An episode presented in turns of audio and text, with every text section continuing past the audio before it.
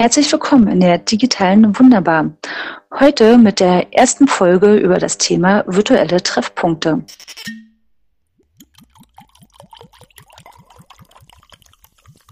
Hallo, ich bin Susanne und berate in meinem Beruf regelmäßig andere Menschen, wie man gut digital lehren oder auch lernen kann und entwickle dabei auch äh, Konzepte und Workshops. Oft äh, schaffe ich es dann dabei auch, den Menschen die Berührungsängste vor den digitalen Medien zu nehmen. Ehrenamtlich setze ich mich viel und gerne für andere ein und ich selber habe die Vision, dass jeder gesellschaftlich teilhaben kann und das ist immer enger mit der digitalen Teilhabe verbunden. Seit einem Jahr beschäftige ich mich äh, schon intensiv mit Begegnungsorten und Lernräumen und habe meinen Fokus dabei immer mehr auf die digitalen Räume geschoben. Darüber möchte ich heute mit Julian reden. Hallo Julian, welche Themen bewegen dich und in welchen digitalen Räumen bist du unterwegs? Ja, also erstmal vielen Dank, dass ich hier sein darf. Ja. Äh, digitale Räume. Für mich muss ich sagen, ich bin ja schon seit vielen Jahren, schon seit, als ich Grundschüler bin, in digitalen Räumen unterwegs gewesen weil ich ja mit sowas auch aufgewachsen bin von zu Hause. Ich bewege mich in vielen, vor allem auf dem Computer, vielen Communities, wie man sie nennt, unterwegs.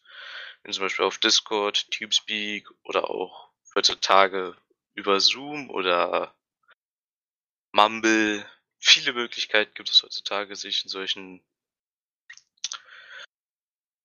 digitalen Communities zu bewegen, sich mit Leuten anzufreuen, neue Leute kennenzulernen und auch seine Freizeit ein bisschen, sage ich mal, moderner zu gestalten. Und ich muss sagen, ich habe bisher damit eigentlich immer nur positive Erfahrungen gemacht. Es gab nur wenige negative Erfahrungen. Deswegen ich sagen muss, dass es für jeden was Neues und was Gutes sein sollte, sich mit den digitalen Medien zu beschäftigen. Aber Susanne, was du denn schon mal, bist du denn schon seit längerem auch in solchen digitalen Communities, wie ich sie für mich immer nenne, unterwegs? Ja, also ich äh, bin äh, auf das äh, Thema digitale Räume ganz besonders gestoßen, äh, auch hier tatsächlich ähm, angefangen auf Discord als ähm, meine Söhne einen Discord-Channel aufgemacht haben, auf dem sie sich regelmäßig mit äh, Freunden ausgetauscht haben, während sie Minecraft gespielt haben. Und da ich auch gerne Minecraft spiele in meiner Freizeit, ähm, habe ich mich natürlich sehr gefreut, dass ich da mitmachen konnte und habe dann später sogar Among Us und sowas alles kennengelernt. Also soweit mein Raum mit den äh, jungen Menschen hier im Internet. Und dann habe ich tatsächlich jetzt seit Corona, also seit über einem Jahr mittlerweile, jeden äh, Donnerstagabend äh, treffe ich mich mit mehreren Leuten, die ich teils in echt kenne, teils äh, auch nur von Instagram her, ähm, eine Zoom-Kneipe. Also auch eine ganz äh, spannende Sache, wo wir uns dann halt immer treffen. Und durch diese äh, Zoom-Kneipe ist dann auch so ein bisschen die Idee entstanden, dass man ja auch äh, den Podcast so ein bisschen mit Barcharakter gestalten könnte.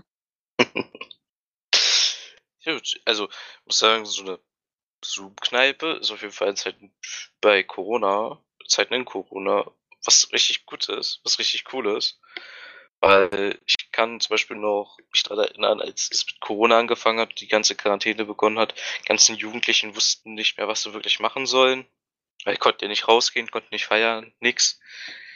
Und da ist so, glaube ich, auch so ein kleiner Boom entstanden für die Digitali Digitalisierung, weil viele Jugendliche endlich begriffen haben, dass es halt auch andere Ausweich Ausweichmöglichkeiten gibt, anstatt sich nicht an die Corona-Vorschriften zu halten. ja. Aber ich muss ja zum Beispiel sagen, kann ich aber kurz von mir selber erzählen, äh, meine Eltern, die sind ja ein bisschen älter, sage ich mal, die haben noch voll die DDR miterlebt und so, so viel kann ich sagen. Die wollen sich auch zum Beispiel so gar nicht mehr in dieses Thema digitale Räume so richtig reinfinden. Weil wenn ich jedes Mal zum Beispiel von mir so erzähle, ja, ich habe hier und hier noch den Termin oder ich mache jetzt noch mit dem und dem was heute Abend am PC, hm, fragen sich immer fragen mich immer meine Eltern, ist das überhaupt wichtig für dich oder weißt du überhaupt, wo deine Prioritäten sind? Wo ich immer sage, ich glaube, ich für mich selber sollte immer selber wissen, wo ich meine Prioritäten lege im, im Leben. Und Ja. natürlich sollte das äh, die digitalen Räume kein, sollten auf jeden Fall nicht über dem reellen Leben stehen. Aber wenn man Kontakte im digitalen Raum hat, finde ich, sollte man die auch hegen und pflegen, wie als ob ich mit jemandem, zum Beispiel mit meinem Nachbarn Kontakt pflegen würde. Dass man auch Zeit mit den Leuten verbringt, sich unterhält, alltägliche Sachen auch mal bespricht oder auch mal ein bisschen ernstere Themen bespricht, weil das kann man heutzutage alles machen. Ja, also verstehe ich das richtig, dass du das äh, so siehst, dass digitale Räume eine äh, gute Alternative oder eine äh, schöne Ergänzung zum realen Leben darstellen? Ergänzung ist ein schönes Wort tatsächlich. Ich würde nicht meinen, dass es, also eine Alternative ist es in mancher Hinsicht für Leute, die zum Beispiel schwer haben, sich unter die Leute zu mischen, angenommen zum Beispiel, ich bin jetzt Sechstklässler und komme in die siebte Klasse auf einer ganz neuen Schule mit ganz neuen Leuten und dann tue ich mich halt schwer, ähm, mit anderen Leuten zu unterhalten oder irgendwie zu sagen, ja, das sind das und das meine Interessen. Da reicht es zum Beispiel heutzutage mal so aus, so, so zu fragen, sag ich jetzt mal, bisschen Jugendjargon, zockst du oder was zockst du?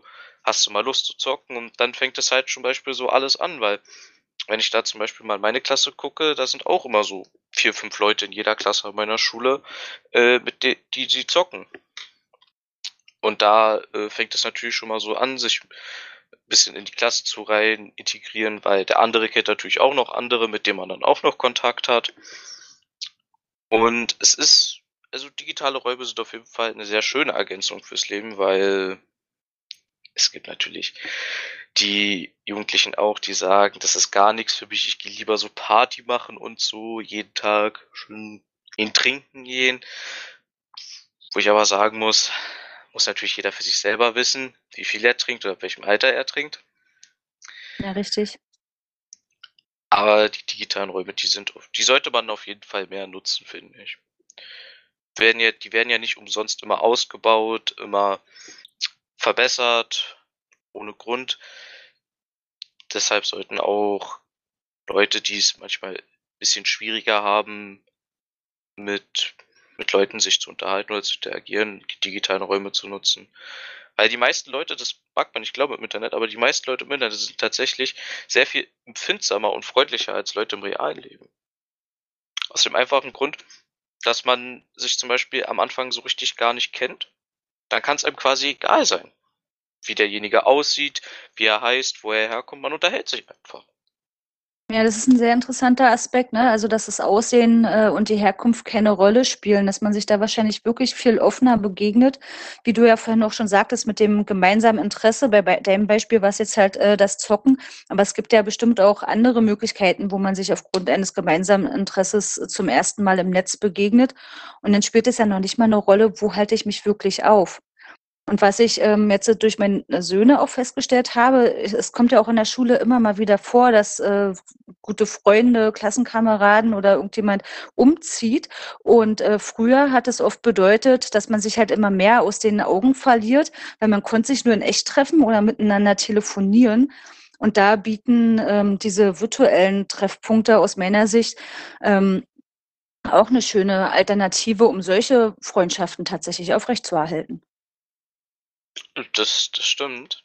Ich kann da zum Beispiel, da kann ich auch von mir reden. Ich hatte eine gute Freundin, die bei mir hier in der Nähe gewohnt hat. Da konnte man halt immer so schreiben, halbe Stunde in Berlin, na klar, sind wir dabei, Attacke.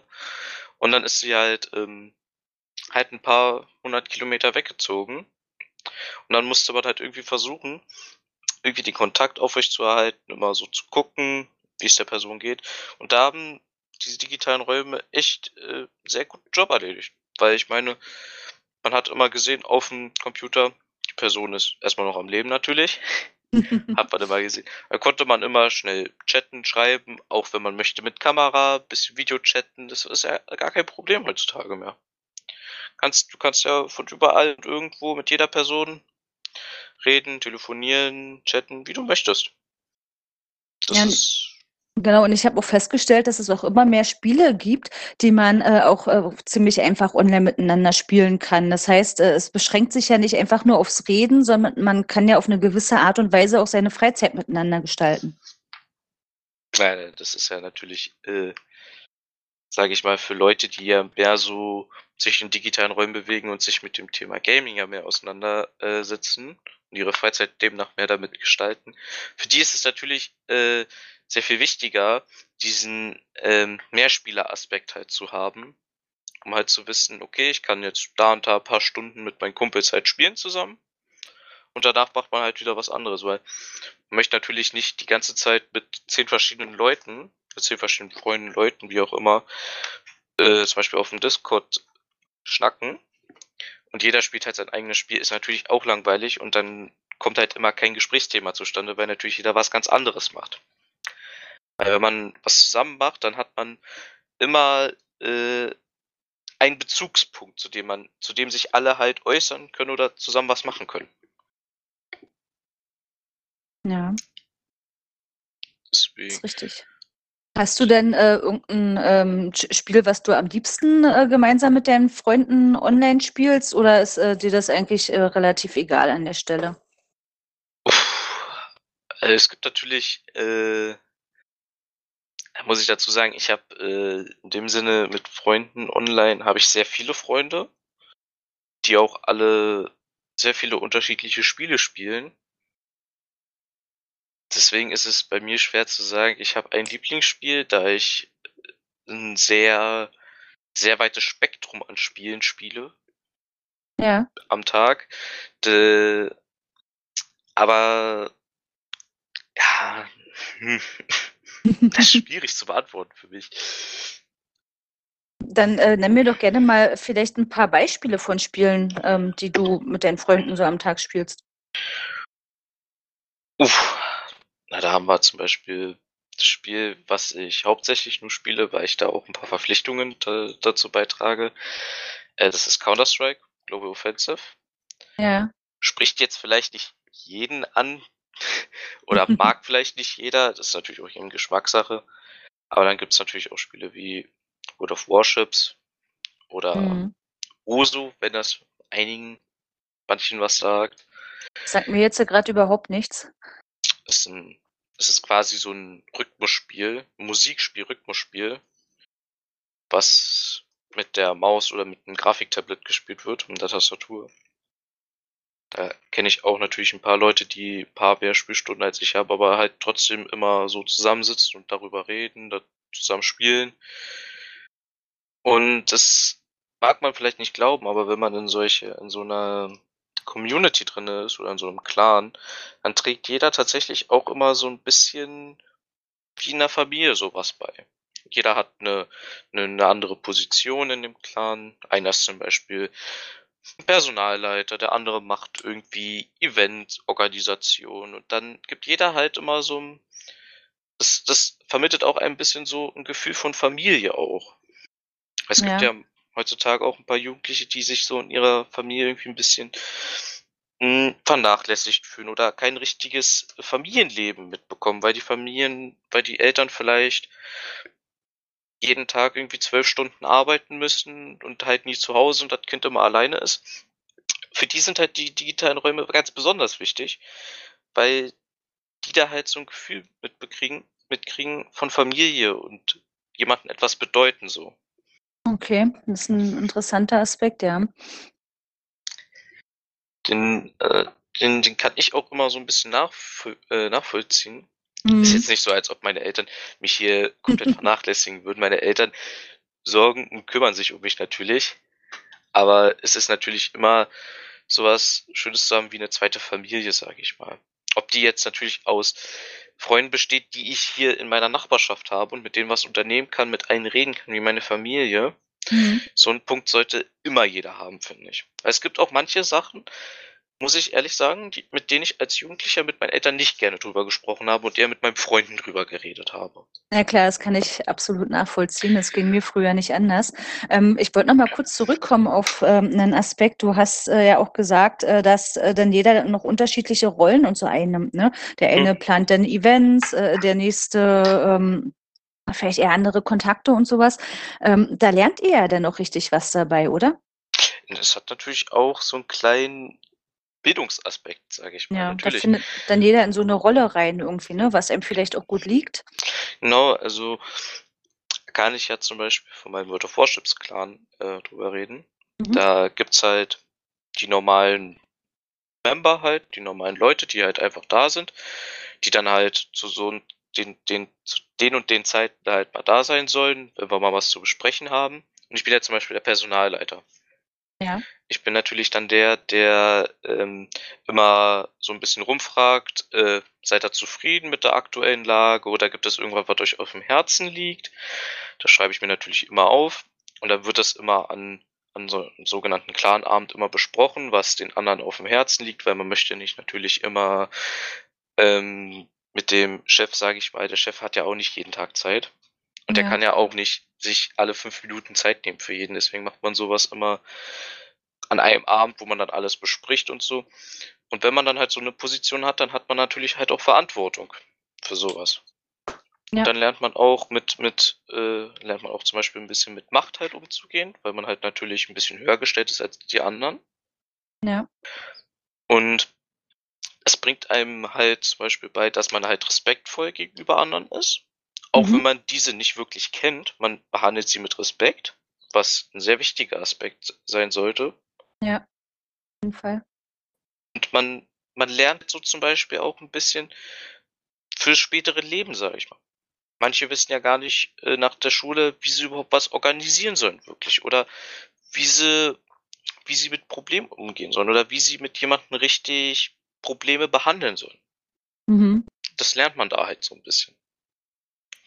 Man lernt halt immer so Stück für Stück. Man weiß, ich habe Verantwortung und die Verantwortung, die ist auch in gewisser Weise ein bisschen bildend. Ja. Den Eindruck habe ich auch. Also wenn ich jetzt nochmal äh, drüber nachdenke, also es für die Jugend ja ganz im Allgemeinen ähm, der Kreis so von Freunden außerhalb der Familie, sich vielleicht in verschiedene Rollen einzufinden und so ein wichtiger Aspekt. Und das äh, funktioniert äh, aus deiner Sicht, wie ich das jetzt wahrgenommen habe, auch sehr gut im digitalen Raum und äh, vermutlich ist ganz äh, besonders natürlich auch während Corona. Ne? Ja, ne, vor allem während Corona. während ja. Corona kann man nichts nicht machen. Ist ja, ja. leider so. Und äh, gibt es ähm, irgendeine Sache, die dich an den digitalen Räumen ganz besonders begeistert? Ganz besonders begeistert? Hm. Uh, das ist wirklich eine gute Frage. Hm, natürlich begeistert mich immer, dass äh, der digitale Raum sich immer auch ein Stückchen von alleine weiterentwickelt. Dass immer, dass auch immer mehr dafür geworben wird im öffentlichen Bereich, zu sagen, nicht nur den jüngeren, sondern auch den älteren Personen, sich da ein bisschen mehr reinzufinden.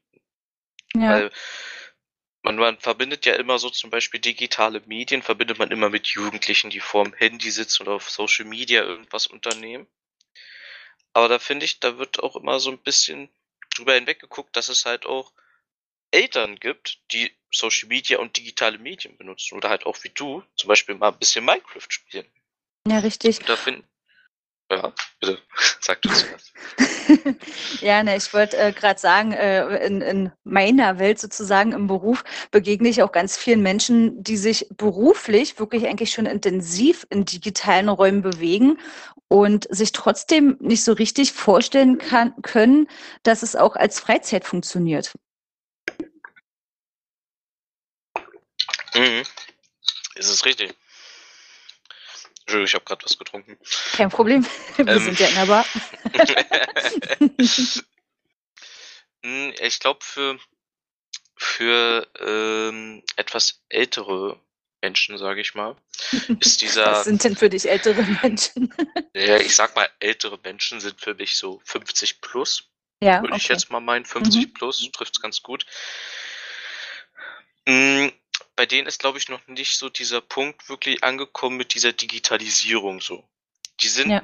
die sind halt so meistens mit dem zufrieden, mit was sie halt haben. Die sind halt zufrieden, dass sie ihr Handy in Ruhe benutzen können, 'ne E-Mail versenden können und das war's. Damit sind die halt absolut zufrieden. Und meistens haben diese Menschen halt auch Besseres zu tun aus ihrer Sicht, sage ich mal, als sich in digitale Medien halt so 'n bisschen einzulesen oder einzuarbeiten. Was ja auch nicht schlimm ist. Richtig, richtig. ist ja keiner dazu verpflichtet, hier jetzt zu wissen: „Wie setze ich 'n Teamspeak-Server auf“ oder „in welcher Community gehöre ich denn rein?“ Das ist das ist auch nicht so wichtig.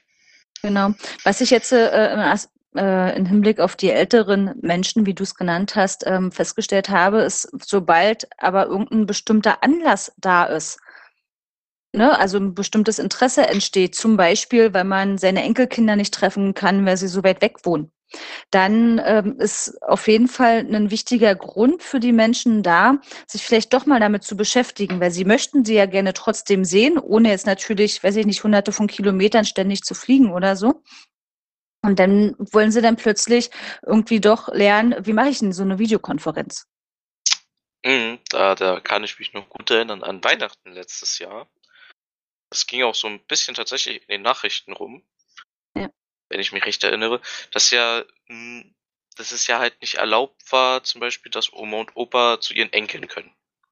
Genau. Und da musste man und dann hat man sich, sage ich mal, glaube ich, als Oma und Opa halt Gedanken gemacht oder als Elternteil des Enkels in dem Fall: „Wie kann ich denn trotzdem Weihnachten feiern mit meiner Familie?“ Und dann wurde sich halt auch Gedanken gemacht 'n paar Stunden lang mit Videokonferenzen oder mit 'nem WhatsApp-Call. Irgendwie hat das jeder trotzdem hinbekommen am Ende, Weihnachten halt auf eine andere Weise mit seiner Familie zu verbringen, aber man hat's halt hinbekommen, weil halt dieser gewisse Ansporn da war, das unbedingt machen zu wollen.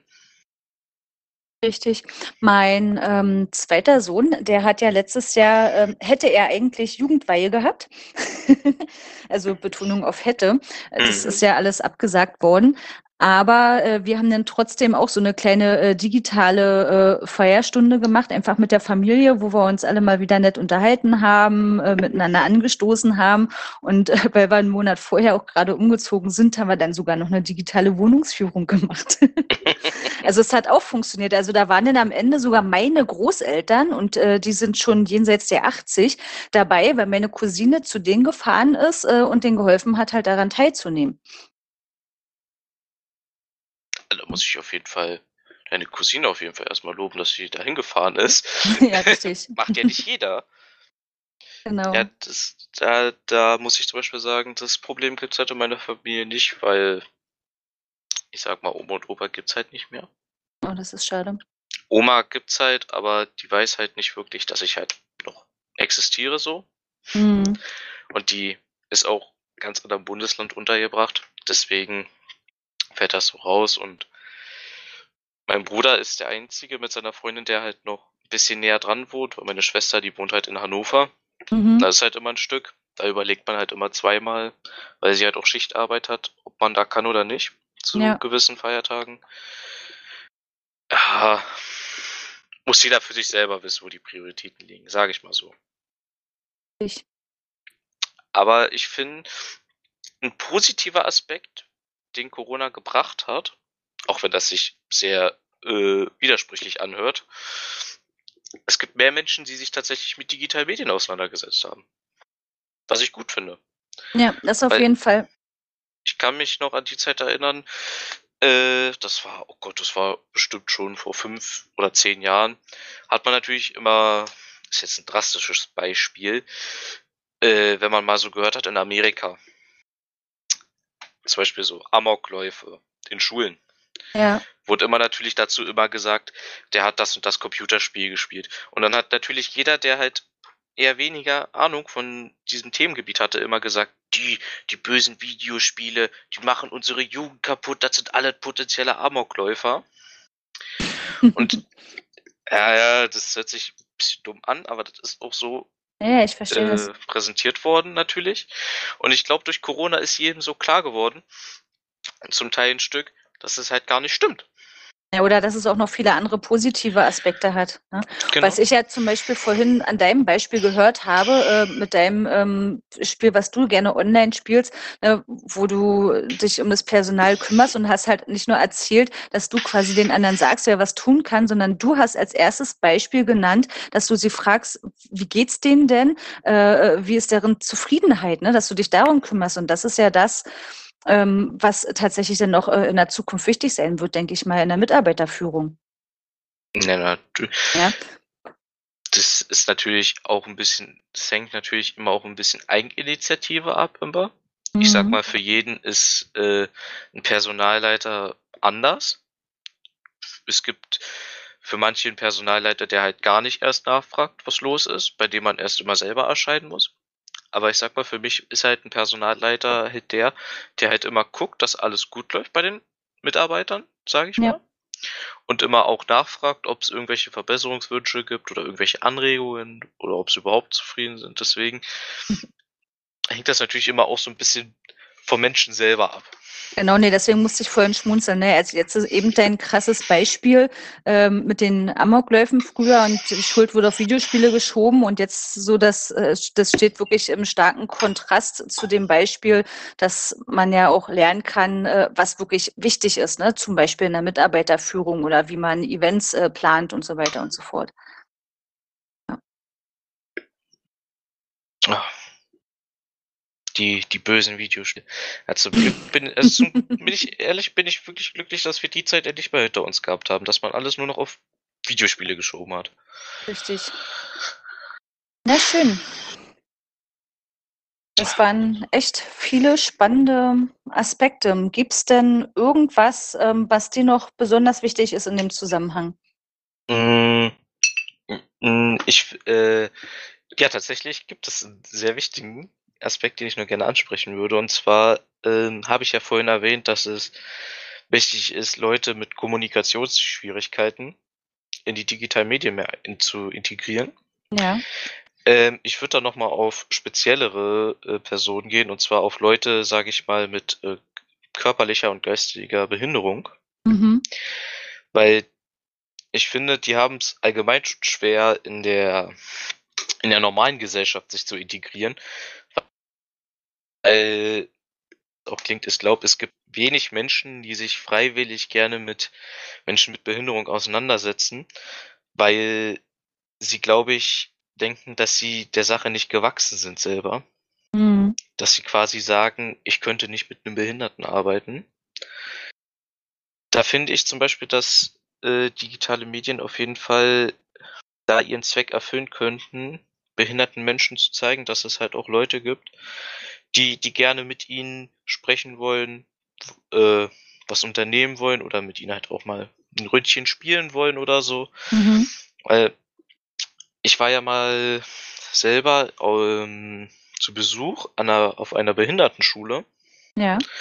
Und da gab es halt auch welche, sage ich mal, mit denen man sich normal unterhalten konnte. Es gibt auch behinderte Leute, die natürlich normal sich mit welchen unterhalten können.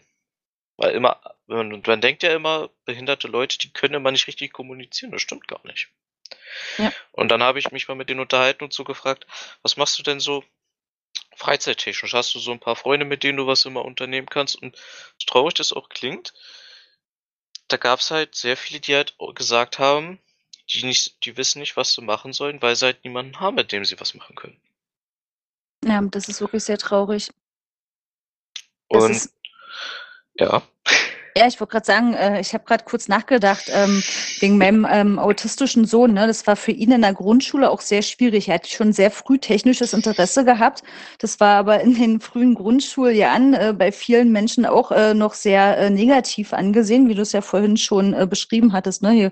Es ging bis zu angeblicher Computerspielesucht und alles die Vorwürfe. Dabei war es für ihn einfach nur die Möglichkeit, mit anderen Menschen in Kontakt zu kommen und Kontakt zu halten ohne dass es sich für ihn zu nah anfühlt. Und da musste ich gerade dran denken, als du das beschrieben hast, dass man ja auch ganz normal kommunizieren kann. So im echten Leben, wenn der Menschen gegenübersteht, ist er halt schon eher unsicher und weiß nicht so richtig, wie verhalte ich mich jetzt richtig, was ist jetzt äh, normal äh, als normal angesehen. Und, äh, wenn ihm irgendwas unangenehm wird, äh, weiß er nicht, wie kommt er jetzt am besten raus aus der Situation. Aber wenn er am Computer ist, da kann er wirklich ganz normal und offen reden. Da wirkt er wirklich wie 'n total normaler Jugendlicher, was er ja eigentlich auch ist. Und, ähm, wenn ihm halt irgendwas zu viel wird, ja, dann geht er halt einfach weg vom Computer und dann ist gut. Und so kann er den Umgang mit Freunden aber trotzdem üben, ohne, äh, dass er sich dann irgendwie dabei, äh, schlecht fühlt und hat tatsächlich 2 sehr gute Freunde gefunden. Das ja, das ist halt das, was ich meine. Man sollte halt diesen Leuten die Möglichkeit mehr geben, sich im digitalen Bereich, äh, mehr zu bewegen. Ja. Und nicht halt nur in dieser Bubble zu lassen, der sie halt jetzt leben. Genau. Ich finde den umgekehrten Aspekt übrigens auch noch interessant, dass, äh, äh, oft ist es ja dann vielleicht doch eher so, dass wir so an sich nicht so richtig wissen, wie gehen wir denn jetzt mit den anderen Menschen, äh, gut um, die jetzt vielleicht irgendwelche Behinderungen haben, weil wir so wenig, äh, Kontakte damit haben und weil wir eben Berührungsängste haben. Und wenn wir jetzt Menschen im digitalen Raum kennenlernen, dann sehen wir das aber nicht und wissen das meistens noch nicht mal und, äh, erfahren das vielleicht erst, wenn wir die Menschen schon länger kennen und, ähm, merken dann, äh, vielleicht, ähm, ja krass, ähm, ich brauche ja gar keine Angst, äh, davor vor dem Umgang haben. Es ist ja einfach ganz normal. Ja. Wenn man irgendwie Neues im Internet kennenlernt, es hat man natürlich keine Voreingenommenheit, weil man nicht weiß, was derjenige hat, ist oder was auch immer. Richtig. Da unterhält man sich einfach ganz normal und dann mal so alles so Stückchen für Stückchen. Aber dann interessiert's einem auch nicht mehr. Ich kann mit der Person oder ich kann nicht mit der Person. Ganz einfach. Genau. Und darin sehe ich echt 'ne 'ne super Chance in den digitalen Räumen.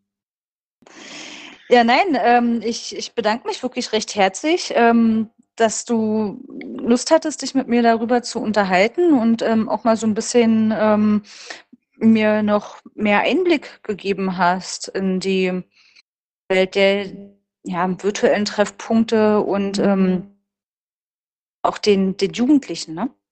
Das ist ja vielleicht auch mal 'n interessanter Punkt. Was bedeutet das den Jugendlichen, ne, diese virtuellen Treffpunkte und welche Chancen bieten die? Danke. Kein Problem. Das war die digitale Wunderbar. Hier führe ich regelmäßig Gespräche mit Menschen über ihre Erfahrungen im digitalen Raum. Wunderbar digital.